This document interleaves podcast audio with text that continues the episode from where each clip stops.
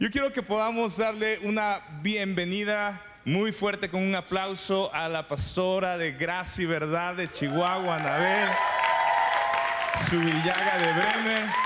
Es mi concuña, es bien buena onda, eh, directora de Gracia y Verdad y muchas otras cosas. Y yo creo que Dios tiene una palabra para todos nosotros esta mañana. Anabel, todo tuyo.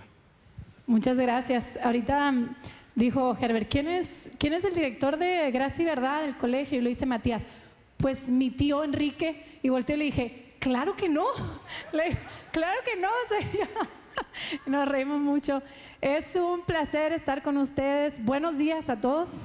Este, muchas caras que no conozco y otras que, que me dan ganas de llorar cuando las veo. Ahorita acaba de pasar alguien y me dice, todos los días oro por ti y por Enrique. Y es, es, no sé cómo explicarlo, lo, lo precioso que es que saber que hay gente que carga con nosotros, que no nos ve casi nunca, ¿verdad? Pero, pero que nos tiene en el corazón, de veras, muchas gracias. Parral para mí es un lugar muy especial, es el lugar donde me había encontrado con el Señor antes, eh, había tenido muchas experiencias con el Señor, pero aquí Dios hizo algo en mi corazón muy fuerte hace 16 años. Este, hace 16 años que vine, eh, me acuerdo mucho porque Alexa nació como tres días después de que yo llegara. Yo siempre le digo a Rebeca, me estaba esperando a mí, no a ti, no a los abuelos, no a nadie, me estaba esperando a mí. Este, hace 16 años que, que, que, pues que vine a Parral pensando que venía por un año y esos años se han convertido en 16, casada con cuatro hijos. Este, ahorita pues estamos sirviendo al Señor en Chihuahua, ¿verdad? Este, tenemos ahorita dos, dos, dos, campuses, uno en el norte, otro por cantera, y uno voltea atrás y, y, dice, ¿en qué momento el Señor hizo eso? ¿En qué momento el Señor puede hacer cosas que uno no, quizás nunca ha imaginado, nunca ha soñado, nunca ha esperado? Pero cuando uno le pone su vida al Señor, cuando uno determina decirle, Señor, aquí está mi vida, como tú quieras, úsala, para lo que tú quieras, úsala, el Señor hace cosas que, que no hemos imaginado. Dice que sus planes son mucho más grandes que los nuestros, ¿verdad? Y a veces no los podemos quizás percibir, pero cuando confiamos en dejarle a Él nuestra vida y decirle, Señor, ya no mi vida, sino lo que tú quieres para mi vida, él toma nuestra vida y hace mucho más allá de lo que tú esperas, de lo que tú anhelas, de lo que tú quieres y te sorprende. Porque así es nuestro Dios, ¿verdad? Es un Dios que nos ama y que tiene planes muy, muy buenos para nuestra vida. Y, y yo ya no sé de dónde soy. La gente me pregunta, bueno, cuando voy a algunos lugares, a Enrique le dice, ¿de dónde eres? Y Enrique dice, del mero Parral, ¿verdad? Él bien orgulloso de Parral, de los tacos y del Che. Este, él siempre tiene que estar el Che en su conversación. Este, y, él dice de Parral, ¿verdad? Y a mí me preguntan y me quedo como a la mitad, digo, ¿de dónde, digo, ¿dónde soy? ¿De Chihuahua? ¿O que soy español? La verdad, y me quedo así como que pensando, ¿qué les digo? Y, y, la realidad es que a veces digo de Chihuahua y a veces aprovecho y digo, no, de España, porque pues la gente te pregunta, ¿y por qué estás aquí? Entonces yo aprovecho para contar mi testimonio y todo, pero a veces me pregunto a mí misma, digo, ya tengo 16 años aquí, este, casi la mitad, me quedan dos años para la mitad de mi vida. Y yo le digo al Señor, ¿de dónde soy? Y, siempre, y sí me hago esta pregunta, les voy a ser muy honestos y sinceros, pero el Señor siempre me responde de la misma manera. Y quizás tú digas, ay, qué espiritual, ¿verdad? Pero, pero Filipenses dice que no somos ni un, un lado ni del otro, ¿verdad? Que somos ciudadanos de qué? Somos ciudadanos del cielo. Y esto me recuerda que estamos de muy de pasada en esta tierra. Yo no sé si tú te has puesto a pensar en eso, pero pero no somos de este mundo y, no lo que, tocamos hoy, lo que es real para nosotros hoy, no es nuestro para siempre. A veces pensamos que es nuestro para siempre, que toda la vida vamos a tener la casa que tenemos, que toda la vida vamos a tener el carro, que toda la vida vamos a tener el trabajo que tenemos y que nuestra estancia en esta tierra este, va a ser para siempre. Y aunque a lo mejor no lo digas, es como realmente vivimos el día a día pensando que esta es nuestra casa para siempre. Y, es locura, es locura pensar que estamos aquí solo por un, corto tiempo de nuestra vida. el tiempo en la tierra es corto. Y es locura pensar en esto como es todo el resto del Evangelio, es locura. Si te pones a ver, ¿verdad? Pon la otra mejilla cuando te golpeen. Si te quitan algo, no lo pidas de vuelta. Si te piden que vayas una milla extra una milla, vete dos millas extras. Y todo el, el Evangelio en sí, si lo piensas poquito, es locura, ¿verdad que sí? ¿Quién pone la otra mejilla? El que levanta la mano es un mentiroso. ¿Verdad? ¿Quién cuando te quitan algo no estás demandando que te lo regresen? ¿Verdad? Pero el Evangelio es locura, pero es locura para el que no cree, dice la Escritura. Dice, pero es poder de Dios para el que cree. Y el Evangelio este, para nosotros los que hemos creído en Jesús, los que hemos recibido su perdón y hemos abrazado el amor de Cristo Jesús, el Evangelio se convierte en poder de Dios, no en locura.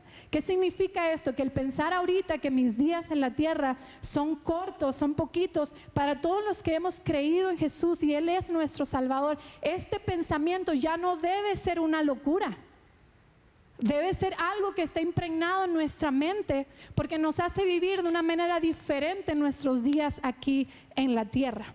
Nos hace ver que nuestros días aquí en la tierra cuenten de una manera diferente y ya no simplemente vivir para trabajar, vivir para sacar a nuestra familia adelante, vivir para tener éxito, vivir para lograr, sino que ahora es poder de Dios. Tengo que estar en esta vida y mi vida va a contar para algo, para ver el poder de Dios aquí en la tierra.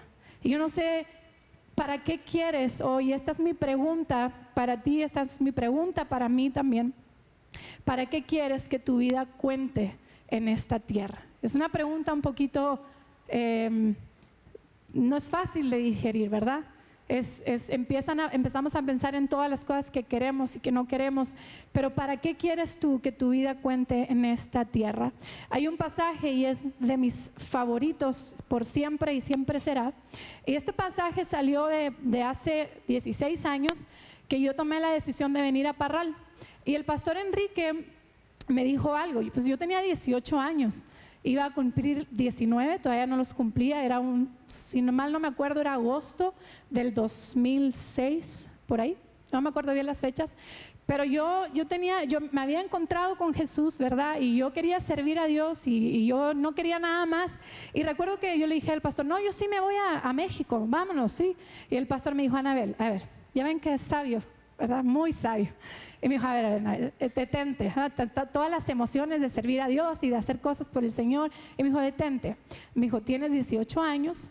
Me dijo, tú pudieras irte a estudiar, ¿verdad? Hacer una carrera y a lo mejor luego venir, tú puedes hacer todavía muchas cosas.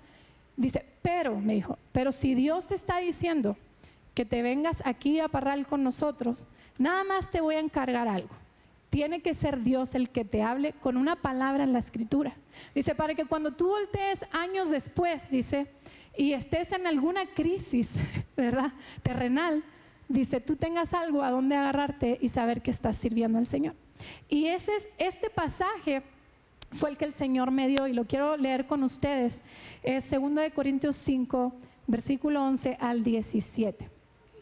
¿Sí? ¿Lo tienen?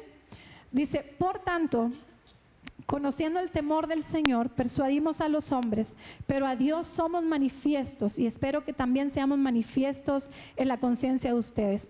No nos recomendamos otra vez a ustedes, sino que le damos oportunidad de estar orgullosos de nosotros para que tengan respuesta para los que se jactan en las apariencias y no en el corazón. Porque si estamos locos es para Dios y si estamos cuerdos es para ustedes.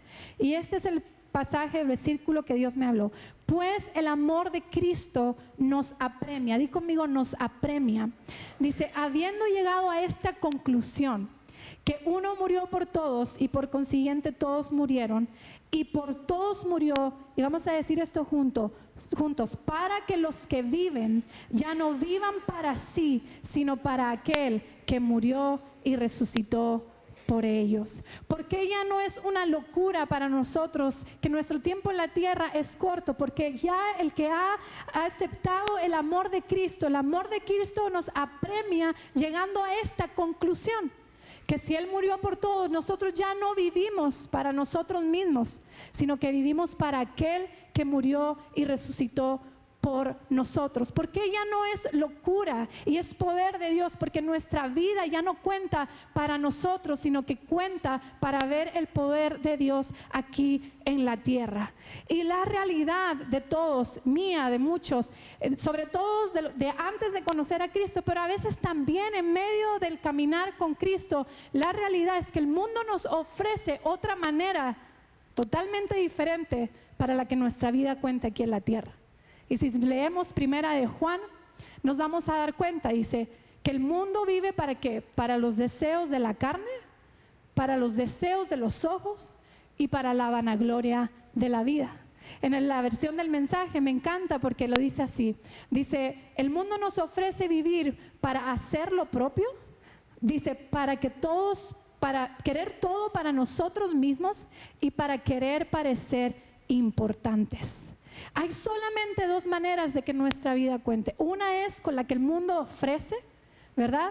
Queriendo todo para nosotros mismos, hacer lo propio y querer, querer parecer algo importante. O hay otra manera en la que nuestra vida puede contar donde ya no vivimos para nosotros, sino para aquel que murió y resucitó por nosotros. Me encanta la versión del mensaje porque continúa y dice, y todo esto, escuchen bien, porque a veces decimos, ¿por qué nos sentimos tan lejos de Dios? ¿Por qué nos sentimos tan apagados? ¿Por qué no oímos a Dios? ¿Por qué estamos viviendo esto? Dice, todo esto, querer hacer lo propio, querer todo para ti mismo, querer parecer importante, todo esto te aísla del Padre. Te aísla del Padre, pero no nos deja ahí, pero quien hace lo que Dios quiere está destinado a la eternidad. Vivir tu vida para que cuente, no para lo que tú quieres, no para lo que tú anhelas, no para lo que tú quieres lograr, no para el éxito en tu trabajo, no nada más para tener la familia perfecta, no nada más para conseguir la casa de nuestros sueños, no nada más para poder ser alguien en este mundo, porque ¿quién no quiere ser alguien? Solo yo. ¿Quién no quiere ser alguien? ¿Quién no quiere ser reconocido? ¿Quién no quiere que se le dé importancia? Yo, pero esto es lo que el mundo dice, para lo que cuenta nuestra vida. Pero el reino es totalmente diferente. Ahora no cuenta para mí. Ahora cuenta para ver el poder de Dios aquí en la tierra. Y, lo dice más adelante el pasaje. Dice versículo 17, de modo que si alguno está en Cristo, nueva criatura es, las cosas viejas pasaron, ahora han sido todas hechas nuevas. Cuando leemos este pasaje, nada más pensamos en nuestros pecados pasados, en los errores que cometimos o en el daño que se nos hizo y venimos a Cristo y decimos, ya todo eso quedó atrás. Ahora soy nuevo, ya, ya estoy bien por dentro, ya no, ya no voy a pecar de esa manera, ya no voy a tener ese dolor de lo que me hicieron. Pero esto no solamente significa eso, sí, todo eso es lo que Dios hace. Aquí lo que significa es que lo pasado, mi vieja manera de cómo yo vivía, queriendo lo mío, tratando de lograr lo mío, nada más, queriendo ser importante, todo eso ha quedado completamente atrás. Dice, y ahora soy una nueva criatura que vive para aquel que murió y resucitó por nosotros. Y a mí esto, a mí esto siempre me ha, este pasaje siempre me ha reubicado en mi vida, ¿verdad? Cuando de repente me doy cuenta que ando viviendo nomás para lo que yo quiero, porque, porque llegan momentos en la vida donde uno simplemente empieza a vivir por lo que quiera, a lograr cosas, a querer ser, ¿verdad? Y de repente volteas a leer esto otra vez y te reubicas si alguno está en Cristo. Di conmigo, si alguno está en Cristo, si alguno está en Cristo, nueva criatura. Lo pasado, pasado, mi manera de vivir para lo que contaba mi vida ya es pasado ahora vivo una nueva criatura que vive para Cristo Jesús. Y continúa abajo, porque no los quiero dejar en el limbo. Bueno, y ahora ¿para qué vivo? ¿Qué hago por Cristo Jesús? Hay muchas cosas que podemos hacer, pero el, pasaje continúa. El versículo continúa en el, en el versículo 18 y dice esto, escuchen, dice, y todo esto procede de Dios, quien nos reconcilió con Él mismo por medio de Cristo y nos dio. Dice, y nos dio el ministerio de la reconciliación. Es decir, que Dios estaba en Cristo reconciliando al mundo con Él mismo, no tomando en cuenta a los hombres sus transgresiones, y nos ha encomendado a ti y a mí la palabra de la reconciliación. Por tanto, somos embajadores de Cristo. Como si Dios rogara por medio de nosotros, en nombre de Cristo les rogamos, reconcíliense con Dios. Dice, y al que no conoció pecado, y este pasaje yo creo que a todos nos encanta, ¿verdad? Lo hizo pecado por nosotros para que fuéramos hechos justicia de Dios en él. Ahora, ¿para qué cuenta mi vida? ¿Para qué cuenta? Y aquí el Pablo lo está diciendo, ¿quieres que tu vida cuente en la tierra? Si el mundo te dice que cuenta para esto, déjame Pablo decirte para qué puede contar tu vida aquí en la tierra. Y la escritura dice que se nos ha dado el ministerio de la reconciliación. Tú y yo estamos aquí en la tierra para volver a reconciliar al mundo con Dios. Y en, la versión del mensaje, y me refiero a ella bastante porque porque está muy actualizada al mundo en el que vivimos ahorita o a las palabras. Dice, todo esto proviene de Dios que estableció la relación entre nosotros y Él y luego nos llamó Escuchen, dos cosas. A establecer nuestras relaciones los unos con los otros. Dice, Dios puso al mundo en armonía consigo mismo a través del Mesías, dándole al mundo un nuevo comienzo al ofrecerle el perdón de los pecados. Y Dios nos ha dado la tarea de decirle a cada uno lo que está haciendo, pues somos representantes de Cristo.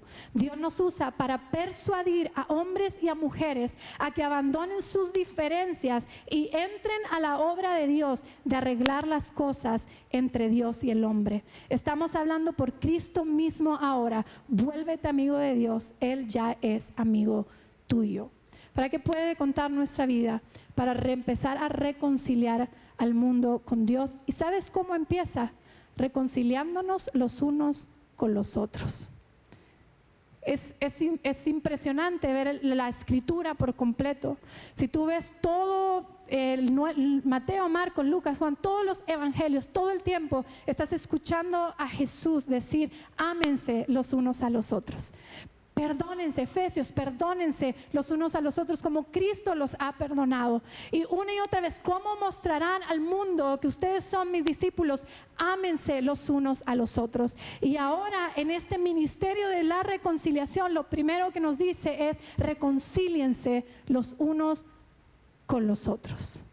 Reconciliar, la palabra reconciliar significa recuperar una relación, recuperar un estado previo traumáticamente quebrantado. El primero que puso el ejemplo fue Jesús, fue Dios, perdón. Dios mandó a su Hijo Jesús para empezar a reconciliarnos a nosotros con Él. Ahí lo dice, lo primero, dice, él, volvió a recuperar la relación con nosotros, dice, estableció la relación entre nosotros y Él. Si tú estás aquí parado hoy, es porque Él restableció la relación contigo a través de Jesús. Si es tu primera vez aquí hoy, quiero decirte que Él hoy quiere restablecer esa relación contigo por medio de la sangre de Cristo Jesús. Y Él nos puso el mayor ejemplo de reconciliación. Tú y yo no merecíamos perdón. La, relación más quebrada, la, la, relación más rota, más, más eh, como dice aquí, traumáticamente quebrantada, era la tuya y la mía con Dios. Y Él manda a Jesús, dice en el versículo final, al que no conocía pecado y lo hizo pecado para que tú y yo fuéramos hechos justicia de Dios en Él. Ahora la tarea de nosotros es reconciliarnos de la misma manera los unos con los otros. ¿Y sabes qué? ¿Por qué hay tanta relación quebrantada o traumáticamente, me encanta usar esta palabra, traumáticamente quebrantada? Porque hemos vivido y nuestra vida ha contado para lo que el mundo dice que debe contar. Para lo que nosotros queremos, para hacer lo propio y para parecer importantes. ¿Cuántas relaciones tienes tú en tu vida que han sido quebrantadas? Porque no, no has querido bajarte de tu burro. Porque no has querido quitarte el orgullo y decir, ok, voy a oír a la otra persona. ¿Cuántos matrimonios están siendo, han sido rotos y necesitan reconciliación por querer ganar la pelea? ¿Cuántos? La mayoría, Enrique y yo, Herbert, Rebeca, los pastores, tratamos con tantos matrimonios que están tan quebrantados porque todos quieren ganar la pelea y todos quieren lo que ellos quieren para sí mismos. Y esto empieza a ser un quebrantamiento, se empieza a quebrar, perdón, las relaciones. ¿Cuántos hijos, verdad? Tenemos relaciones con los hijos quebrados porque queremos lograr que ellos sean lo que yo quiero que ellos sean. O hijos que, ¿verdad? Relaciones quebrantadas con sus papás porque ellos no se quieren someter a la voluntad del papá. ¿Por qué? Porque es lo que yo quiero, es la forma que yo quiero, es como a mí me gusta, tiene que ser a mi manera. Y estamos haciendo la forma de que el mundo está ofreciendo y todas nuestras relaciones necesitan reconciliación. Yo te aseguro que hay una persona en la cabeza de cada quien hoy con la que tú y yo necesitamos reconciliarnos. Una. Y si no hay una, hay alguien a la que tú sabes que te estás quebrado y que tú estás esperando a que venga esa persona a pedirte perdón a ti. Y quizás nunca lo haga. Y tú tienes que dar el primer paso para que haya reconciliación. Reconciliación, volver a restaurar lo que traumáticamente se rompió. Y ustedes saben que lo que se hace por un trauma es muy difícil de que vuelva a recuperarse. Pero es locura para el que no cree. Vuelvo a lo mismo. Pero es poder de Dios al que cree. Y reconciliación aquí en la tierra es ver el poder de Dios a través de tu vida y de mi vida. Y que otros puedan, ahora sí, después de eso, podamos reconciliarlos con el Señor. Pero empieza entre nosotros. Reconciliación empieza entre nosotros. Y yo creo que esto es un llamado de parte del Señor a reconciliarnos con otras personas, a buscar intencionalmente la reconciliación para que el mundo pueda ver a Cristo Jesús. Porque para eso es para lo que cuenta mi vida, ya no para mí, sino para aquel que murió y resucitó por mí. ¿Sí? Y luego el otro, la otra reconciliación, ahora sí, es para que reconciliemos al mundo con el Señor. Yo no sé si esto a ti te cae el 20, pero, pero a mí es algo de lo que yo he abrazado. Mire, yo no puedo ir a hacerme las uñas sin hablarle a alguien de Cristo. Yo no puedo ir a hacerme los pies. Voy a, soy mujer, entonces voy a hablar de lo que yo me hago, ¿ok? Este, los hombres no sé qué hacen. Se van a las motos, se van a las bicis, no sé, ¿verdad? Este, pero yo no puedo estar en un círculo de personas sin, sin que en algún momento de mi boca salga algo para que esa persona pueda encontrarse con el amor de Jesús. Es, es raro. Y, el mundo, y el mundo, volvemos al mismo, te dice, pasa a los pies, descansa. Vas para relajarte, ¿no? O sea, Vas, vas a las uñas, es para que tomes tu, tiempo de, para ti, ¿verdad? las que somos mamás. No sé, los hombres, vas a ir con tus amigos a, no sé qué hacen aquí en Parral, mi marido va al golf. Que no sé, ¿a dónde van los hombres? A ningún lado. A la casa a echarse a ver la tele, ¿no? Este, pero donde vayas, ¿verdad? Este, donde vayas tenemos las dos opciones de que nuestra vida o cuente para satisfacerme a mí o cuente para que haya un efecto en la eternidad. Y la realidad es que estamos tan vacíos a la hora de la hora, porque hacemos todo lo que este mundo nos dice que tenemos que hacer para estar satisfechos, pero como nada tiene un efecto eterno, nada tiene un efecto eterno, volvemos igual de vacíos a la casa. Pero cuando tú te paras y vas a un lugar y empiezas a ver a alguien que necesita reconciliarse con Dios y empiezas a abrir tu boca y a ver el poder de Dios en la vida de esa persona, ahora sí el corazón nuestro que está hecho para eternidad es satisfecho. Entonces, ¿tú quieres descansar? ¿Tú quieres de veras sanar tu cuerpo? ¿Tú quieres de veras estar bien? Ve y reconcíliate con, con la persona que tienes que reconciliarte y busca gente a quien reconciliar con el Señor. Y que para eso cuente tu vida y para eso cuente mi vida. El pasaje al final termina aquí en la versión del mensaje y dice, me lo busco. Dice, estamos hablando por Cristo. Dice, tú y yo estamos hablando por Cristo a las personas, diciéndoles, vuélvanse amigos de Dios, pues Él ya es amigo de ustedes. Yo quiero hoy nada más lanzarles este reto y es un reto que me estoy lanzando a mí, que lanzamos las semanas pasadas a la congregación también, de que de veras el corto tiempo que tú y yo tenemos en esta tierra cuente para lo que la escritura dice que debe contar y no para lo que el mundo nos está ofreciendo. Es, es, algo que tú y yo necesitamos decidir internamente, es algo que tú solo haces delante del Señor. No se lo puedes exigir al de al lado. A veces se lo queremos exigir al de al lado, ¿verdad? Y no a nosotros, pero no se lo puedes exigir al de al lado y no lo puedes vivir a través de otra persona que sí lo está haciendo. Es una decisión que cada quien tenemos que determinar de vivir para el Señor, de vivir para Jesús y que nuestra vida cuente para la eternidad. Así que a mí me gustaría cerrar nada más orando por cada uno de ustedes y, si hay alguien que tiene que reconciliarse con alguien, así de fácil, hazlo hoy. Ve y pídele al Señor que te dé la gracia para traer reconciliación a tu casa, a tu matrimonio, con tus hijos, con tus vecinos, con tus en tu trabajo. Yo no sé a quién tienes en tu trabajo y has querido nomás subir la escalera del éxito en tu trabajo y has pisoteado y necesitas reconciliarte con esa persona. Pero hoy encuentra la oportunidad de empezar a caminar en una vida que cuente delante del Señor y busca la reconciliación. Amén.